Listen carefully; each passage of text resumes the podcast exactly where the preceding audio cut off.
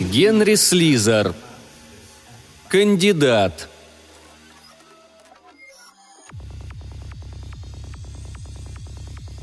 О достоинствах человека можно судить по калибру его врагов. Бертон Грансер прочел эту фразу в книжке карманного формата, купленной в газетном киоске, а затем, опустив книгу на колени, задумчиво уставился в темное окно пригородного поезда. Тьма серебрила стекло, и ему оставалось смотреть только на свое отражение, что как раз совпадало с течением его мыслей – Сколько людей ненавидели это лицо, эти глаза, близоруко щурившиеся из-за тщеславного нежелания носить очки, этот нос, который он втайне считал аристократическим, рот, мягкий в моменты спокойствия и жесткий, когда он улыбался, выступал на совещаниях или хмурился. Сколько у него врагов? Гранцер задумался. Кое-кого он мог бы назвать, а других только догадывался – Однако их калибр – вот что важно. Такой, как Уитман Хейс, например, был противником самой высокой пробы. Гранцеру было 34 года. Хейс со своими седыми волосами, которые символизировали опытность, был вдвое старше. Таким врагом можно только гордиться. Хейс досконально знал бизнес по производству и продаже продуктов питания. Шесть лет он занимался оптовой торговлей, десять лет работал биржевым маклером – 20 лет прослужил в компании, пока хозяин не выдвинул его на руководящую должность и не сделал своей правой рукой. Положить Хейса на лопатки было нелегко. Вот почему маленькие, но все увеличивающиеся победы Гранцера становились такими сладкими. Он поздравлял себя с тем, что, искажая достоинство Хейса, превращал их в недостатки, а длительный стаж работы сводил к эквиваленту старческой немощи и бесполезности – на совещаниях он поднимал вопросы строительства новых универсамов, обращал внимание на перемещение людей в пригороды, показывая хозяину, что времена меняются, что старое умерло и что в торговле нужна новая тактика, которую мог разработать только молодой работник. Внезапно он впал в уныние. Радость при воспоминании о победах вроде бы не имела вкуса.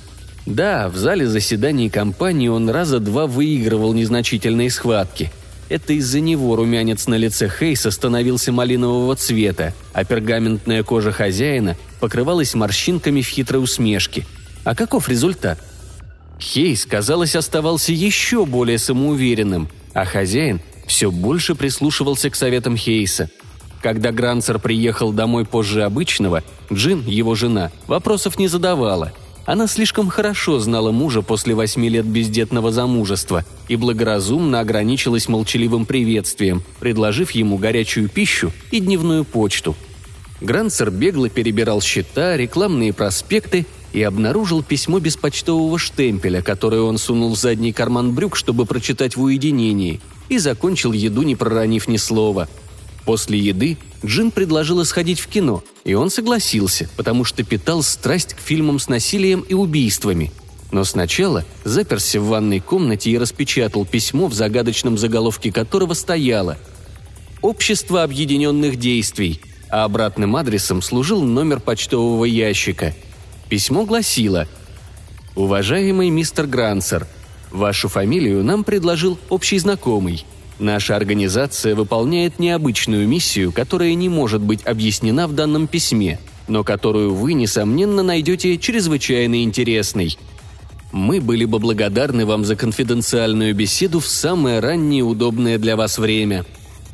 Если я не получу от вас отрицательного ответа в последующие несколько дней, то позвольте мне позвонить вам на работу. Письмо было подписано Карл Такер, секретарь, в самом конце страницы тонким шрифтом была пропечатана строчка «Общественная организация, не ставящая своей целью получение каких-либо доходов». Первой его реакцией было принять оградительные меры. Он начал подозревать, что кто-то окольными путями пытался залезть в его бумажник. Затем им овладело любопытство. Он пошел в спальню и взял телефонный справочник, но организации под таким названием не нашел – «Окей, мистер Такер», — подумал он, испытывая противоречивые чувства. «Я буду кусаться». В последующие три дня никто не звонил. и любопытство его возрастало. Однако к пятнице в лихорадке конторских дел он забыл о письме. Хозяин собрал собрание с отделом кондитерской продукции. Грансер сел за стол напротив Уитмена Хейса, приготовившись критиковать его высказывание. Ему это почти удалось один раз, но Экхард, глава отдела кондитерской продукции, поддержал Хейса. Экхард работал в компании только год, но, очевидно, уже решил, на чью сторону встать. Грансер пристально его разглядывал, резервируя в камере ненависти своего мозга место для Экхарда. В три часа позвонил Карл Такер. «Мистер Грансер?» – спросил он приветливым, даже веселым голосом. «Я не получил ответа и, полагаю, вы не возражаете против моего звонка. Не могли бы мы с вами где-нибудь встретиться?» «Видите ли, мистер Такер, если бы вы дали мне представление...» «Мы, мистер Грансер, не благотворительная организация», — звонко прокудахтал Такер. «Если у вас вдруг создалось такое впечатление, ничего мы и не продаем. Мы более или менее общество добровольных услуг, количество членов которого перевалило за тысячу». «По правде говоря», — Грансер нахмурился, — «я никогда не слышал о вас». «Конечно, не слышали. И это одно из наших преимуществ. Думаю, вы все поймете, как только я расскажу вам о нашей организации. Я могу быть в вашем кабинете через 15 минут, если вы не намерены перенести встречу на другой день». Грансер посмотрел на календарь. «Окей, мистер Такер, сейчас как раз самое подходящее время». «Прекрасно. Я иду». Такер был точен. Когда он вошел в кабинет, Грансер с тревогой посмотрел на бросающийся в глаза толстый портфель, который Такер держал в правой руке. Но почувствовал себя лучше, как только этот цветущий мужчина лет 60 с приятными некрупными чертами лица начал говорить. «Спасибо вам, мистер Грансер, что уделили мне время. И поверьте, я пришел не для того, чтобы продавать вам страховку или лезвие для бритв. Не смог, даже если б попытался. По профессии я маклер, но теперь нахожусь почти на пенсии. Однако предмет, который я хочу обсудить вместе с вами, имеет довольно личный характер. Поэтому я должен буду просить вас об одолжении в одном деле. Разрешите мне закрыть дверь?» «Пожалуйста», — проговорил заинтригованный Грансер. Такер закрыл дверь, придвинул стул ближе и начал. «А дело это следующее. Все, что я скажу, должно оставаться в строжайшей тайне. Если вы выдадите эту тайну, если придадите гласности наше общество каким бы то ни было образом, последствия могут быть самые неприятные. Вас это устраивает?» Нахмурившись, Гранцер утвердительно кивнул головой. «Прекрасно!» Посетитель с щелчком открыл портфель и вынул скрепленную скобками рукопись. Общество подготовило вот этот небольшой документик, излагающий нашу философию, но я не собираюсь надоедать вам ее пересказом, ограничусь только сущностью. Возможно, вы совсем не согласитесь с нашим главным принципом, и я хотел бы знать это сразу же. Что вы подразумеваете под главным принципом? Видите ли? Такер слегка покраснел – если дать его определение в наиболее грубой форме, то общество объединенных действий верит, что некоторые люди просто не должны жить. Он быстро поднял глаза, желая увидеть первую реакцию. «Вот и все!» Он засмеялся, похоже, с облегчением. «Кое-кто из наших членов не верит в мой прямой метод объяснения, считая, что суть дела надо подавать осторожнее – Откровенно говоря, я достиг отличных результатов этим довольно грубым способом. Каково ваше отношение к тому, что я сказал, мистер Грансер?» «Не знаю. Должно быть, никогда не задумывался над этим». «Вы участвовали в войне?» «Да, служил на флоте». Грансер потер подбородок. Тогда, вероятно, я считал, что япошки не должны жить. В других же случаях, к примеру, смертная казнь, я в нее верю. Убийцы, насильники, черт возьми, конечно, не должны жить». «Ага», — проговорил Такер. «Значит, вы действительно принимаете наш главный принцип.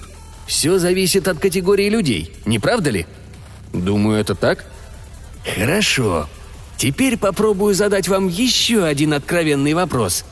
Вы, лично, когда-нибудь хотели чьей-либо смерти?»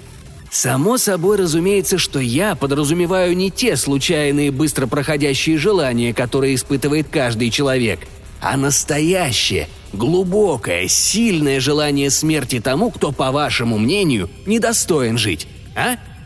«Конечно», — откровенно признался Гранцер. «Несомненно, испытывал». Не считаете ли вы иногда, что если кто-нибудь исчезнет с лица Земли, то свершится чрезвычайно полезный акт? Гранцер засмеялся. «Послушайте, что ж это такое? Как называется? Вы из корпорации смертоубийства или что-нибудь вроде этого?» Такер улыбнулся. «Совсем нет, мистер Грансер, совсем нет. В наших целях и методах нет абсолютно ничего криминального. Я не отрицаю, наше общество тайное, но мы никакая там не черная рука. Если бы вы знали, кто является нашими членами, то удивились бы. Среди них есть даже юристы. Но, может быть, я расскажу вам, как возникло общество. Оно начиналось с двух человек. В данный момент я не могу раскрыть их фамилии. Это было в 1949 году. Один из них работал адвокатом в конторе окружного прокурора, другой – психиатром в администрации штата – Оба они принимали участие в довольно сенсационном судебном разбирательстве против человека, обвиняемого в ужасном преступлении. По их мнению, человек этот был бесспорно виновен, однако его защита обладала таким даром убеждения, что крайне податливые внушению присяжные заседатели даровали ему свободу – когда объявили возмутительный вердикт, то тех двоих, которые были не только коллегами, но и близкими друзьями, словно громом поразило, а их возмущение не знало границ. Они решили, что свершилась величайшая несправедливость, но были беспомощны исправить ее. Однако я должен объяснить кое-что относительно этого психиатра – в течение нескольких лет он изучал область, которую можно назвать антропологической психологией. Одно из его исследований касалось действий Вуду, совершаемых некоторыми этническими группами, проживающими в частности на острове Гаити. Вы, вероятно, много слышали о Вуду или о Беа, как то же самое называют на Ямайке, поэтому я не буду останавливаться на этом, чтобы вы не подумали, будто мы отправляем племенные культы и втыкаем булавки в куклы – тем не менее, главным аспектом его исследований была невероятная действенность этого феномена. Разумеется, как ученый он отвергал его сверхъестественный характер и пытался найти научное объяснение. И, безусловно, ответ мог быть только один. Когда жрец племени Ватан назначал наказание или смерть злодею, то убеждение самого злодея, что пожелание осуществится – его вера в силу Вуду в конце концов и реализовывала пожелание. Иногда процесс происходил взаимосвязанно. Тело реагировало психофизически на проклятие Вуду, а субъект заболевал или умирал. Иногда он умирал как бы случайно. Случайность ускорялась навязчивой идеей, что, будучи проклят, он должен погибнуть. Страшно, не так ли? «Не сомневаюсь», – пробормотал Грансер пересохшими губами – Одним словом, наш друг-психиатр начал гадать вслух. А уж так ли далеко ушел каждый из нас по пути цивилизации, чтобы находиться вне досягаемости внушенного наказания? И он предложил проделать эксперимент на субъекте, которого они выберут, и посмотреть, что из этого выйдет. «А проделали они это очень просто», — продолжал Такер — они встретились с тем человеком и объявили ему свои намерения, сказав, что собираются пожелать его смерти, и объяснив, как и почему пожелание исполнится. И хотя тот смеялся над их идеей, но на лице его можно было заметить суеверный страх. Они обещали, что регулярно, каждый день будут желать ему смерти до тех пор, пока он больше не сможет сдерживать неумолимую мистическую силу, которая и осуществит желание – Гранцер внезапно поежился, сжал кулаки и произнес тихо. «Все это довольно глупо. Человек этот умер от разрыва сердца через два месяца». «Ну, конечно, я знал, что вы это скажете. Но ведь есть такие вещи, как совпадение». «Безусловно. Но наши заинтригованные друзья не удовлетворились. Они попытались еще раз». «Еще раз?» «Да, еще раз. Не буду открывать фамилию жертвы. Скажу только, что на этот раз им помогали уже четыре помощника. Эта небольшая группа составила ядро общества, которое я сегодня представляю». Грансер тряхнул головой. «И вы хотите сказать, сейчас их тысяча?» «Да, больше тысячи разбросанных по всей стране. Организация с единственной функцией – желать людям смерть. Сначала членство было чисто добровольным, но сейчас мы разработали систему приема. Каждый новый член общества объединенных действий вступает в него при условии, если он предлагает одну потенциальную жертву. Естественно, общество проводит обследование с целью определения, заслуживает ли жертва такой участи. Если кандидатура подходящая, то все члены затем желают ей смерти – как только задача выполняется, то, естественно, новый член обязан принимать участие во всех последующих согласованных действиях. Это и небольшой годовой взнос – вот цена членства. Карл Такер ухмыльнулся. «Если же вы, мистер Грансер, думаете, что я шучу?» Он снова засунул руку в портфель и на этот раз извлек книгу в синем переплете в толщину телефонного справочника. «Вот вам факты», к сегодняшнему дню нашим отборочным комитетом было названо 229 жертв. Из них 104 уже мертвы. Совпадение, мистер Грансер. Что же касается остальных 125, возможно, это указывает на то, что наш метод имеет изъяны. И мы это сами же признаем и постоянно разрабатываем новые приемы. И заверяю вас, мистер Грансер, оставшихся мы доконаем – он провел пальцем по страницам книги в синем переплете. «В этой книге, мистер Грансер, зарегистрированы наши члены. Вы можете на свой выбор позвонить одному, десяти или ста человекам. Позвоните им, и вы убедитесь, что я говорю правду». Он небрежно бросил на стол перед Грансером фолиант, который с глухим звуком шлепнулся на промокательную бумагу. Грансер взял книгу в руки. «Ну?» – спросил Такер – Хотите им позвонить?» «Нет». Гранцер облизнул губы. «Я верю вам, мистер Такер. Это невероятно, но я вижу, как это срабатывает. Только знать, что тысячи человек желают твоей смерти, вполне достаточно, чтобы выбить из тебя дух». Глаза его сузились. «Однако у меня есть вопрос. Вы упомянули о небольшом взносе». «Он составляет 50 долларов, мистер Гранцер», «Пятьдесят, да? Пятьдесят на тысячу. Довольно солидная сумма, не так ли?» «Уверяю вас, организации существуют не ради прибыли, не для того, о чем вы подумали. Взносы едва покрывают расходы, связанные с работой комитета, на исследования и тому подобное. Понимаете?» «Да, могу себе представить», – промычал Грансер. «Ну как, вас это заинтересовало?» Грансер повернулся на вращающемся кресле к окну – «Боже», — думал он, — «неужели это действовало? Но как? Если б желания могли превращаться в дела, то он бы убил за свою жизнь уже десятки людей. Правда, здесь все было по-иному. Свои желания он всегда держал в секрете, так что никто не мог о них знать. А этот способ был другим, более практичным и более страшным. Да, он понимал, как все происходило — мог видеть этих тысячу человек, горящих единым желанием смерти, и жертву, которая сначала фыркала в неверии, а потом медленно, но верно поддавалась сжимающему, удушающему страху, что, возможно, и срабатывало, ведь такое большое количество смертоносных желаний может на самом деле испускать мистический болезнетворный луч, способный уничтожить жизнь. Но жертва должна все знать, о существовании общества, которое успешно функционирует и желает ее смерти. Это самое важное, не правда ли? Это очень важно. Такер убрал в портфель книгу. Вы затронули существеннейший вопрос, мистер Грансер. Жертва должна быть уведомлена, что как раз я и сделал. Он взглянул на часы. Желание вашей смерти началось сегодня в полдень. Общество приступило к работе. Мне жаль вас.